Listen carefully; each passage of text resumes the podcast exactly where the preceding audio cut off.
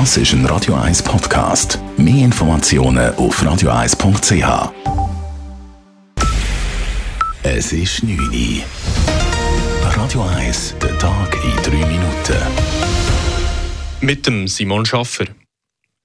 Trotz einer geplanten Waffenruhe ist es bei der Evakuierung von Zivilisten aus sechs von Russland belagerten Städten in der Ukraine zu Zwischenfällen gekommen.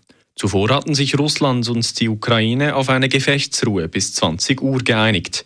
Diese Waffenruhe hat aber an den Fluchtkorridoren nicht richtig funktioniert, wie verschiedene Nachrichtenagenturen berichten. Außerdem ist die Ruine des ehemaligen Atomkraftwerks Tschernobyl komplett vom Strom abgeschnitten worden.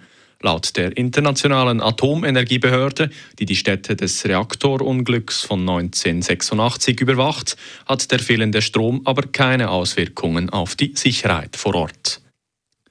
Die Schweizer Bevölkerung zeigt sich auch am nationalen Sammeltag der Glückskette sehr solidarisch mit den Menschen in der Ukraine. Bislang sind am heutigen Solidaritätstag über 37 Millionen Franken zusammengekommen. Auch die Stadt Zürich unterstützt die Glückskette mit 100.000 Franken.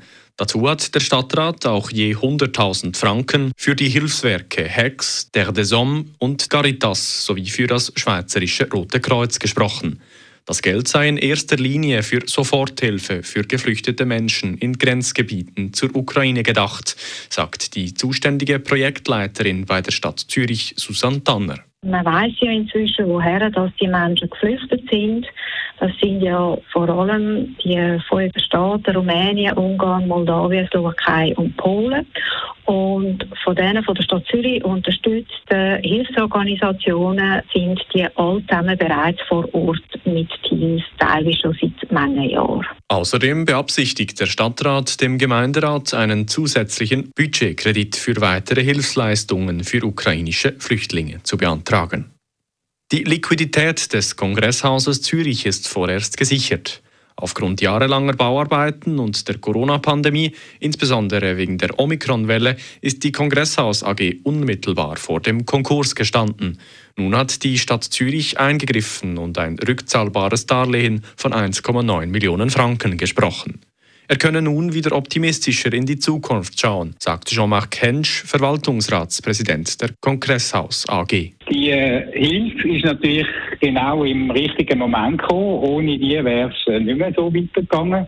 So wie es aussieht, ist unsere Liquiditätslage eigentlich für Zukunft oder für die absehbare Zukunft gesichert. Der Konkurs des Kongresshauses wäre für die Stadt Zürich ein herber Schlag gewesen, wie Stadtpräsidentin Corinne Mauch gegenüber Radio 1 mitteilt.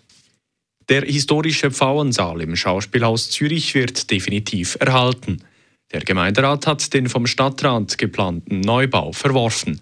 Dieser hat einen Abriss und eine umfassende Erneuerung gewollt. Schlussendlich hat sich der Gemeinderat mit 75 zu 39 Stimmen für eine Sanierung mit kleineren Eingriffen ausgesprochen. Damit soll der Saal erneuert werden, ohne dass der historische Charakter verloren geht. Die geschätzten Kosten für die Sanierung sollen rund 125 Millionen Franken betragen. Der Zürcher Stadtrat muss nun einen Vorschlag erarbeiten. Radio 1 Wetter. Es gibt eine kalte und sternenklare Nacht heute bei Minustemperaturen. Morgen Vormittag wird es trotz ein bisschen Nebel meistens sonnig und ziemlich klar. Am Vormittag zuerst bei bis zu minus 5 Grad. Im Verlauf des Tages wärmt es aber deutlich auf und es kann bis zu 12 Grad werden. Das war der Tag in 3 Minuten.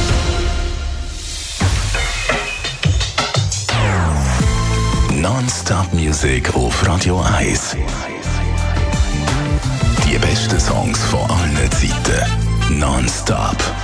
Radio 1.